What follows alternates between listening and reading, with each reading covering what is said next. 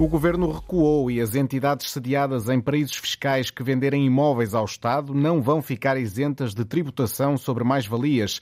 A generalidade dos proprietários vai poder beneficiar dessa isenção, mas as entidades sediadas em paraísos fiscais não. Essa é uma das novidades que consta da proposta de lei relativa ao pacote Mais Habitação, colocada ao final da noite de ontem em consulta pública pelo Executivo. Quanto às rendas relativas aos contratos anteriores a 1990, vão passar a ser atualizadas de acordo com a inflação. Ana Gonçalves. Atualmente, as rendas só podem ser atualizadas de acordo com limites máximos definidos em função do rendimento anual dos inquilinos, mas, segundo o Jornal Público, a partir de agora vão passar a ser atualizadas de acordo com a inflação.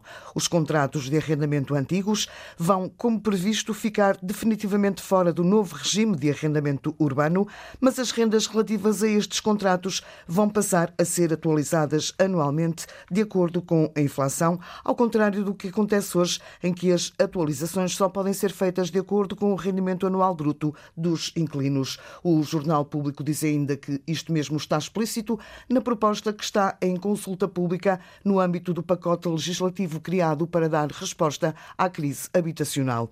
Noutra questão, mas incluída também neste pacote legislativo para a habitação, o Jornal Público diz que as offshores de isenção de mais-valias nas vendas de casas ao Estado serão excluídas, ao contrário do que planeava inicialmente o governo, que acabou por recuar e, afinal, as entidades sediadas em paraísos fiscais não vão ficar isentas de tributação sobre mais-valias se venderem as casas ao Estado. O objetivo da medida é incentivar a entrada de mais casas no mercado para que possam chegar ao mercado de arrendamento.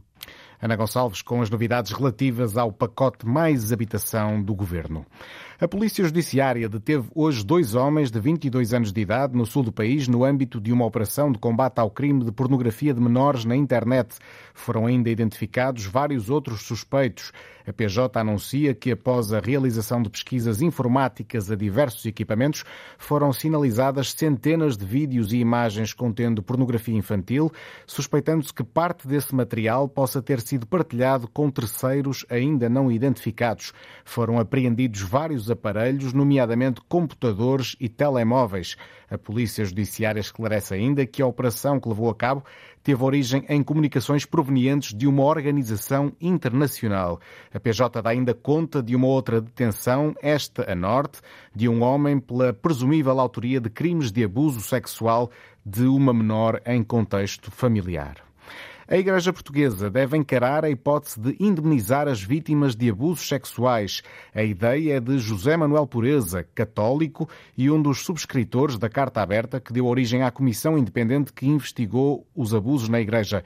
Ouvido esta manhã pela Antena 1, José Manuel Pureza lembrou o que fizeram as igrejas de outros países é algo que a Igreja deve encarar. Quer dizer, não pode estar de maneira nenhuma excluída essa hipótese e em outras situações idênticas àquelas que se viveram em Portugal, outras igrejas adotaram essa medida de reparação pecuniária às vítimas e às suas famílias. E, portanto, é de, digamos, de encarar com toda a determinação essa possibilidade.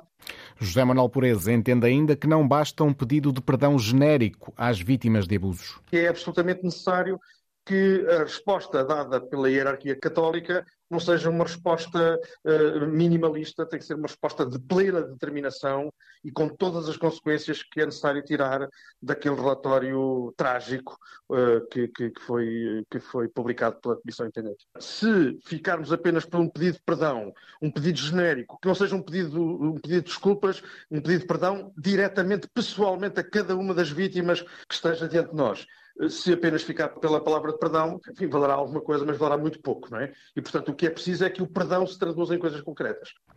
Ontem, a Conferência Episcopal Portuguesa revelou que não vai avançar com qualquer iniciativa para indemnizar as vítimas de abusos sexuais. O porta-voz da Conferência Episcopal, José Ornelas, garante que a Igreja está disponível para ajudar no apoio psicológico e psiquiátrico, mas lembra que não compete à instituição indemnizar as vítimas. Se há um mal que é feito por alguém, é esse alguém que é responsável. Para falar de, de indemnização Falar de ajuda e apoio às vítimas, que é justo que o tenham, isso foi o que já, já referi, que é uma prioridade para nós. E, portanto, ninguém vai deixar de ter acesso a tratamento por, por falta de meios.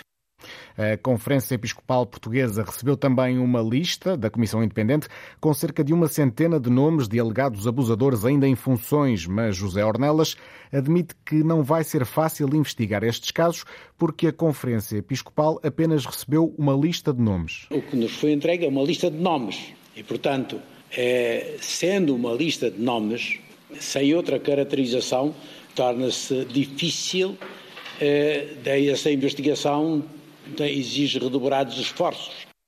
Depois de analisar o relatório elaborado pela Comissão Independente, que estudou os abusos sexuais de crianças na Igreja Católica, a Conferência Episcopal Portuguesa anunciou que vai solicitar a criação de uma nova comissão para receber denúncias, que vai pedir desculpa às vítimas em Fátima no próximo mês de abril e que vai criar um memorial durante a Jornada Mundial da Juventude, memorial esse que ficará depois no exterior da eh, Conferência Episcopal. Luís Montenegro acusa o governo de criar um Estado com impostos máximos e serviços mínimos.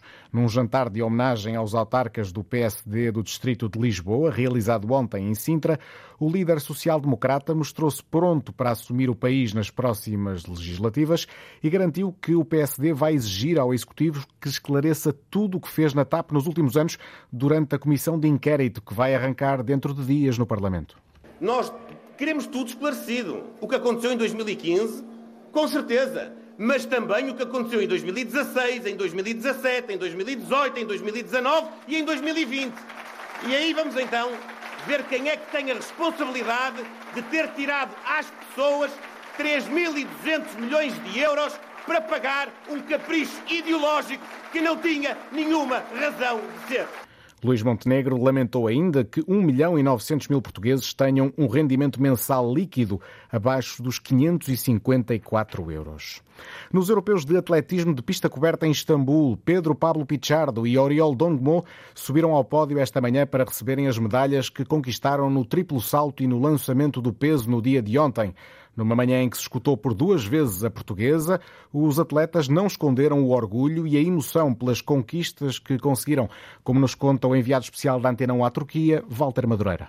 Pedro Pichardo e Oriol Dogmo revalidaram os títulos europeus de pista coberta e hoje receberam as medalhas de ouro mesmo na zona mista, mostraram orgulhosamente as medalhas colocadas ao peito. Estou muito orgulhoso de mim própria e do trabalho que nós fizemos com o meu treinador.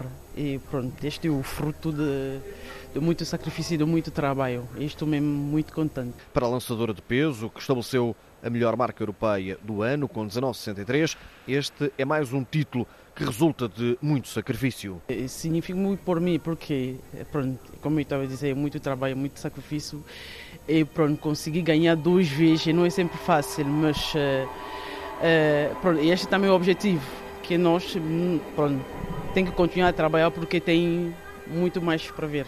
O luso-cubano, que voou no triplo salto, disse que este é um momento muito especial.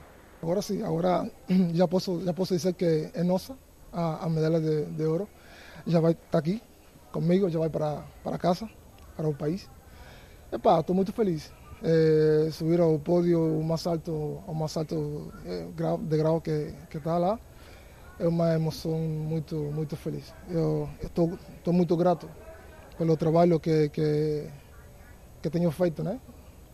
Eh, ao longo desses últimos eh, dois, três anos. Eh, estou muito feliz da minha equipa, meu treinador, estamos muito felizes, muito contentes. E são tantas as medalhas que Pichardo ganhou que qualquer dia até precisa de uma casa maior. A casa está a ficar, está a ficar pequena, estamos aí, temos muito, muitas medalhas, muitos prêmios. Mas epá, sempre, sempre se arranja aí um espaço para, para mais prêmios. Desta manhã aqui em Istambul, destaque ainda para Evalise Veiga, que está na final de salto em comprimento. Carlos Nascimento está na meia-final dos 60 metros e Abdel Larrigana, também nos 60 metros barreiras, conseguiu passagem para a próxima etapa. Olímpia Barbosa foi eliminada. Mais logo, Patrícia Mamona, no triplo salto, tenta a conquista de mais uma medalha para as cores nacionais. A final, onde Patrícia Mamona vai participar, realiza-se às 4h50 da tarde.